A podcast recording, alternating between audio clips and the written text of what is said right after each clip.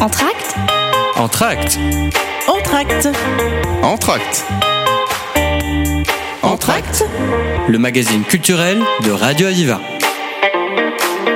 Bienvenue dans Culture et Compagnie. On a le bonheur et la joie d'accueillir Jean-Sylvain Minsen. Pour ceux qui ne connaissent pas, eh bien c'est le directeur du, festi- du, du cinéma Sémaphore, un cinéma très connu à Nîmes puisque il en est le programmateur et le directeur de ce, cinéma- d'art et d'essai que connaissent bien tous les Nîmois, bien évidemment, et bien au-delà de Nîmes. Bonjour euh, Jean-Sylvain, c'est un plaisir que de vous avoir. Bonjour, merci de me recevoir. C'est un grand plaisir. Alors, si vous le voulez bien, Sylvain, Jean-Sylvain, on va faire un petit historique quand même aussi de ce cinéma à la fois atypique et qui rayonne tant par les représentations qu'on peut y trouver. Alors, atypique, ça me fait toujours rigoler parce que on, on- on passe, on passe des films comme, comme, comme les autres, comme beaucoup de salles Ah, de cinéma. Pas tous quand même.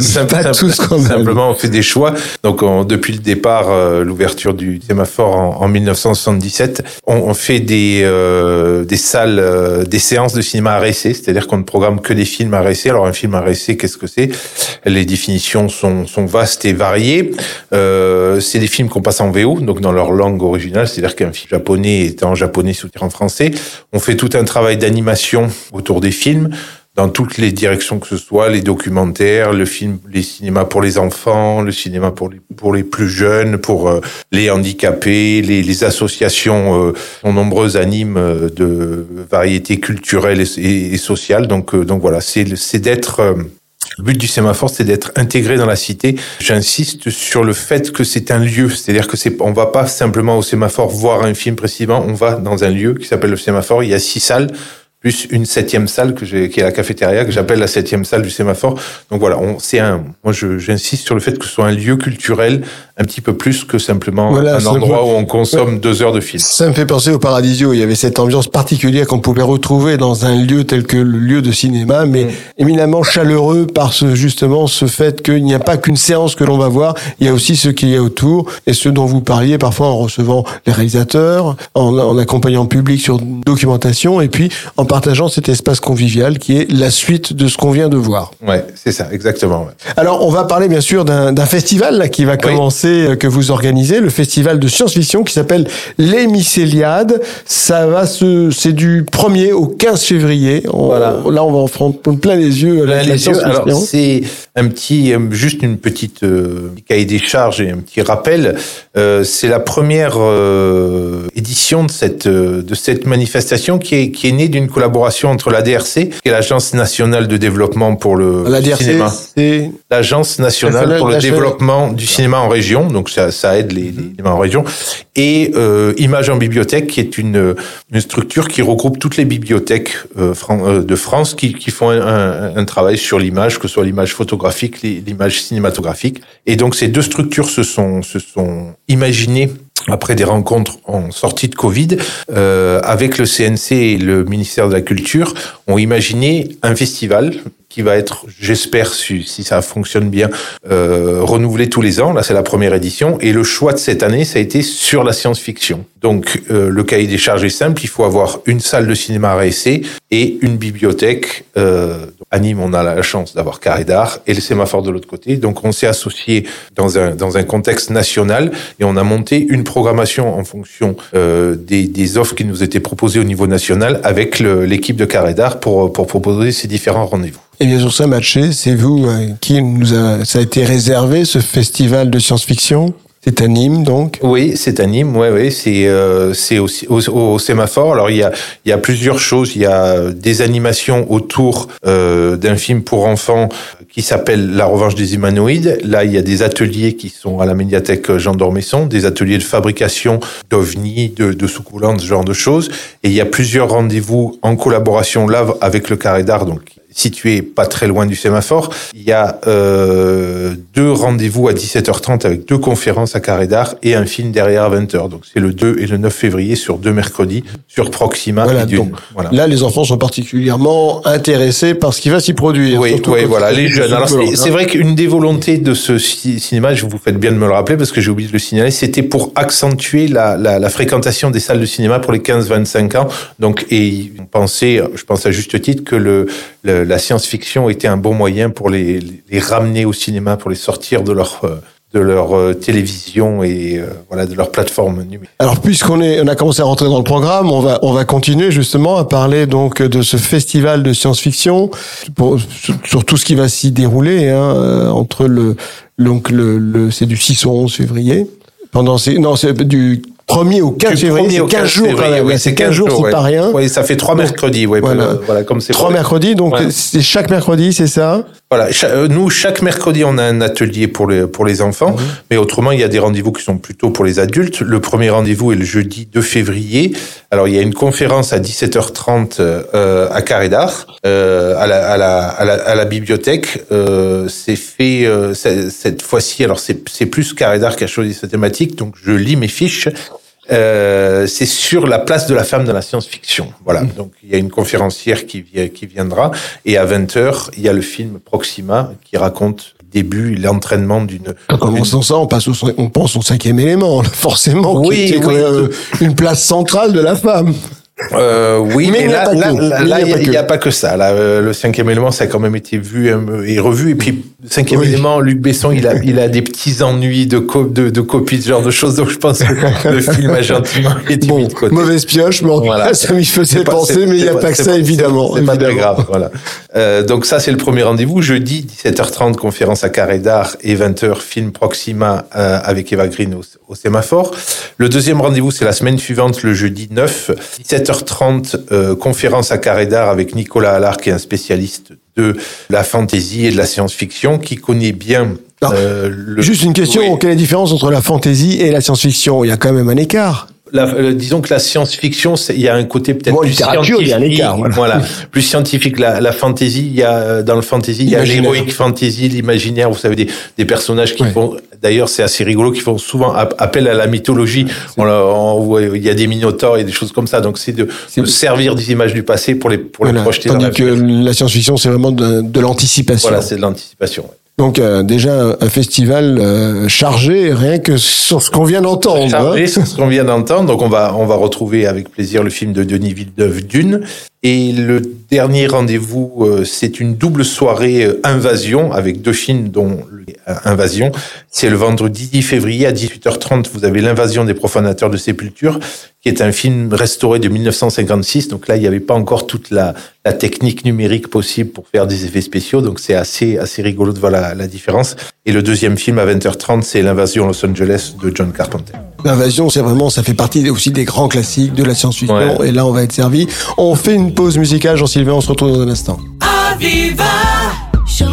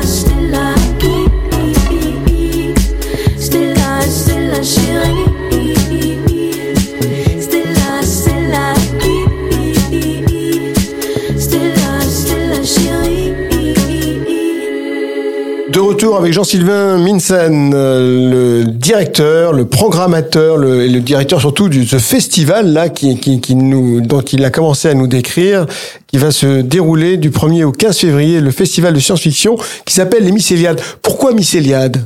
Je ne sais pas. C'est un titre qui a été euh, décidé. C'est pas vous qui l'avez choisi. C'est pas moi qui l'ai choisi. Encore une fois, c'est une, c'est une- on, on rentre dans le cadre d'une programmation nationale Voilà, qui était proposée à toutes les. Faudra à qu'on leur les- demande, qu'ils voilà, nous disent faudra quand même pourquoi ils ont Ouais, choisi ouais, Mycéliades. Alors on continue le programme si vous le voulez bien Jean-Sylvain. Après, c'est fini. C'est Euh, fini, Voilà. Il y avait, il y avait cinq, cinq rendez-vous. On vient d'en d'en parler. Donc. Euh, Cinq rendez-vous à ne pas rater, donc ouais. en- entre le 1er et le 15, et bien sûr avec des rendez-vous axés sur les jeunes, le mercredi notamment. Oui, hein, le mercredi, aurez- on, on commence dès mercredi avec euh, euh, le matin. Il y a la projection des donc la Revanche des humanoïdes, qui était un des premiers films d'animation euh, français, qui date de 1983. Alors autant maintenant on est fort en animation, autant on a démarré tard, parce que c'est vrai que ça ça coûtait énormément d'argent dans les années 80, parce que on faisait tout à la main. Donc c'est Albert Barillet qui a fait ce film, et euh, il y a deux deux rendez-vous. euh, donc le, le premier à 10h15, suivi d'un atelier à la, à la médiathèque Jean Jean d'Ormesson, et un ciné-goûter l'après-midi à 16h30. Très bien. Bon, on- maintenant, je vais m'intéresser à vous, Jean-Sylvain. Oui. Qu'est-ce qui vous a conduit au cinéma? Est-ce que vous faites partie de, de ce membre de 1977 qui a créé, euh, peut-être pas tout non, à fait, Pas, pas, pas tout à pas fait. loin. En 1977, j'étais encore en culotte courte. euh, pas très loin. Je suis là depuis 1988. 1988, donc J'ai commencé ma carrière à Avignon, à Utopia Avignon. C'est un petit peu le hasard. C'est un travail d'été dans la cafétéria du cinéma Utopia d'Avignon. On a besoin, quand on est jeune, de bosser l'été pour gagner trois sous. Et une première année, une deuxième année comme projectionniste. Et euh, à la fin de, la, de cet été-là, euh, il y a un poste qui s'est libéré. Comme je n'étais pas très fan des études, euh, j'ai accepté de travailler. Donc, Alors- je suis rentré là-dedans. Et une fois qu'on a mis le doigt dans, Voilà. dans l'engrenage La cinéma, passion on- prend voilà, le pas. on, on ne s'en sort pas. La passion prend le pas. Est-ce qu'il y a des, des événements particuliers durant toutes ces années que vous avez vécues au théâtre, euh, au cinéma, euh, du- le sémaphore? Est-ce qu'il y a des choses qui, qui ont retenu votre attention sur depuis 88, depuis le moment où vous y êtes entré? Alors il y a, y a des moments, il y a des moments forts. Le, le moment le plus particulièrement émouvant dont je me rappelle toujours avec beaucoup d'émotion, euh, c'est quand Daniel Mitterrand euh, est venu euh, au sémaphore. C'était la première ou la deuxième édition d'un d'un festival pour enfants qu'on avait euh, réalisé euh, de main propre avec euh, avec un monsieur qui s'appelle Jacques Trière, qui était un professeur de français. Elle était venue au nom de son association, euh, dont j'ai oublié le titre de l'association. Je m'en Voilà. souviens pas non plus. Et, Et euh, elle était, euh, François Mitterrand était encore président de la République. Et donc là, un- d'un coup, on voit la puissance de la politique et de l'environnement. C'est-à-dire que la rue, euh, toutes les voitures embarquées, euh, les flics partout, et c'était, on se demandait pourquoi, et c'était, il préparait, mais Daniel Mitterrand ne venait que le lendemain. Donc voilà, inspection du sémaphore avec euh, tous les papiers, tous les placards visités pour savoir s'il n'y avait pas de bombe. Et donc on était hyper stressé par ça, et Daniel Mitterrand, qui était toute petite, euh, enfin elle n'était pas très grande, euh, arrive, et là dans la salle, mais une explosion de joie de la part des gamins qui avaient créé une chanson. Et Daniel Mitterrand, qui était devant, devant la scène, sous l'écran, avec 150 gamins qui chantaient une chanson pour elle, et Daniel Mitterrand en pleure. Et je, je, je me Ah, rappelle de, cette- de cette moment émotion-là, ouais. un grand, grand moment d'émotion. Donc ça, c'était vraiment des, des Ouais, choses... c'est- euh, des choses qu'on n'oublie pas. Merci en tout cas, Jean-Sylvain, de nous rappeler cet, cet événement ni moi, Ouais. ce moment riche en, en intensité et, et éminemment sensible par rapport justement à, l'épouse, Madame la, la première dame hein, de. mais qui, de- qui faisait énormément France. pour les. C'était une des premières femmes qui travaillait pour l'intégration des, des cités, ce qu'on appelle les, les banlieues, les ZUP et tout ça. Et il y avait énormément d'enfants. C'était vraisemblablement la première fois qu'ils allaient au cinéma, au sémaphore et en ville. Et euh, vraiment, c'était rien que d'en parler, j'ai encore la de poule. Un moment de, de, de partage intense. Alors, com- comment se porte aujourd'hui le, le, le cinéma, Jean-Sylvain? Euh, Surtout le, le cinéma d'arrêt d'essai. Alors, le cinéma d'arrêt s'en sort plutôt un petit peu mieux que le cinéma commercial. Euh, mais là, je parle pas que de, que de Nîmes, de, ma, de manière générale, euh, pour la simple et bonne raison qu'on est beaucoup moins dépendant euh, à la fréquentation et au nombre de films américains. Euh, la crise du Covid a fait euh, éclater un certain nombre de vérités.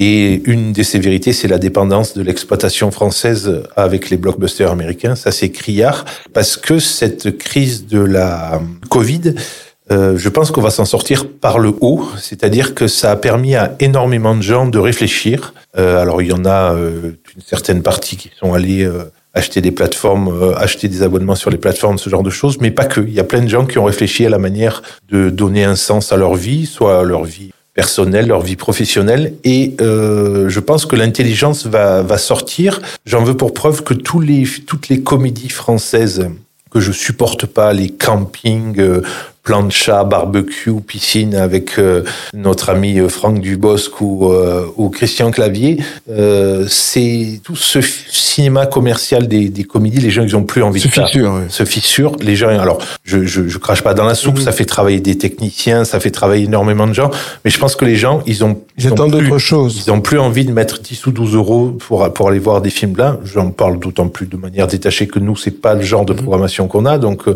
c'est juste un constat professionnel. C'est pas simplement à Nîmes, c'est partout en France. La preuve en est que en 1900, en 2022, c'est la première année où les 10 titres qui ont fait le plus d'entrées en France sont 10 films américains. Il n'y a pas un seul film français dans les 10 premiers. Alors que pour toutes les salles classées RSC, il y a quasiment pas de, pas de films américains. Les films américains arrivent en 10e ou 11e position. C'est Armageddon Time qui était présenté à Cannes. Donc euh, voilà, donc ça c'est un, un constat. Et je pense que ben, il va falloir que les scénaristes, euh, c'est difficile de faire de la, de la- de faire rire les gens dans les salles de cinéma, mais il va falloir se poser des questions, se remettre en question, euh, travailler plus, plus longtemps pour proposer des choses plus intéressantes. Là, il y a ce week-end, à propos de comédie, il y a eu les, il y a eu les, les avant-premières d'Astérix qui a hyper bien, hyper bien fonctionné. Donc le film va marcher avec Gros budget, vacances- hein, gros budget gros compte tenu de la budget, grosse- prestation voilà. euh, des, des voilà. acteurs qui y figurent. ouais. Mais c'est vrai qu'on on, s'aperçoit que c'est il faut aussi euh, dépenser euh, beaucoup d'argent pour que les films euh, les films. Alors, c'est plus aller un, un contre-pied finalement, c'est aller dans le sens, euh, compte tenu de, de, du public qui est maintenant devenu peut-être plus exigeant. plus exigeant, mais en, en- après il faut faire attention, c'est-à-dire qu'il faut il faut pas non plus se dire on va faire des films qui coûtent cher, on va faire payer les gens très cher. Il faut pas oublier que le cinéma c'est un art populaire euh, et que il y a plein de gens qui ne peuvent pas se payer euh, place pour aller au stade voir un match de foot ou un opéra et qui jusqu'à présent pouvaient quand même se payer une place de cinéma quand c'était raisonnable. Moi, je trouve que les tarifs des places de cinéma, euh, des salles premium et autres 4DX, pour moi, c'est de la poudre aux yeux. Euh, ça ne sert qu'à augmenter le prix des places et ça ne va que dans la même direction. C'est on continue à enrichir les plus riches.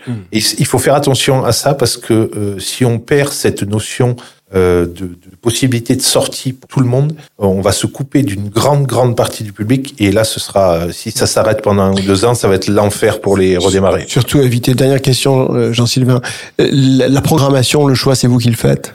Comment ça se passe? Bah, ah, Vous le faites par rapport à quelle sensibilité? Bah, après, euh, si vous voulez, il y a tout un certain nombre de choses. Euh, Quand euh, le distributeur annonce la sortie d'un film de Pedro Almodovar, on note la sortie du film de Pedro Almodovar, donc il y a quand même beaucoup de cas où c'est où c'est comme ça. Euh, après, c'est la sensibilité, c'est des heures de vision de film, euh, des échanges avec euh, est très très très lié avec euh, beaucoup de salles de, la région. Euh, Je parlais d'Avignon, donc je suis encore en lien avec les, les camarades d'Utopia Avignon, le Diagonal de Montpellier. On s'échange des informations, on a des journées de visionnement professionnel, voilà. Donc on arrive à peu près à, à tout couvrir. Et puis je, je suis pas je suis pas tout seul. Il y a une équipe, c'est-à-dire qu'il y a, des gens qui travaillent sur le documentaire, des gens qui travaillent sur le sur le film les, films pour les enfants. Il est bien bien évident qu'on peut pas tout voir parce qu'il y a on nous propose quelquefois 10 à 12 films nouveaux par semaine, donc euh, c'est c'est pas possible. Merci en tout cas beaucoup pour cet instant de partage et pour nous faire partager, puis ce, faire partager notamment ce festival de science-fiction donc qui va se dérouler du 1er au 15 février. Vous en avez eu un avant-goût, hein, ça donne vraiment envie d'y aller. Ben, on vous le conseille. En tout cas, merci beaucoup pour le travail que vous faites et pour ce, ce magnifique service de l'audiovisuel et puis de, de ce plaisir que nous on peut partager au travers de la toile et que vous rendez si bien donc à la ville de Nîmes et au-delà de la ville de Nîmes. Merci, Merci. beaucoup, Jean-Sylvain. Minsen d'être venu sur le plateau d'Aviva. Avec plaisir. Entracte Entracte. Entracte Entracte. Entracte. Le magazine culturel de Radio Aviva.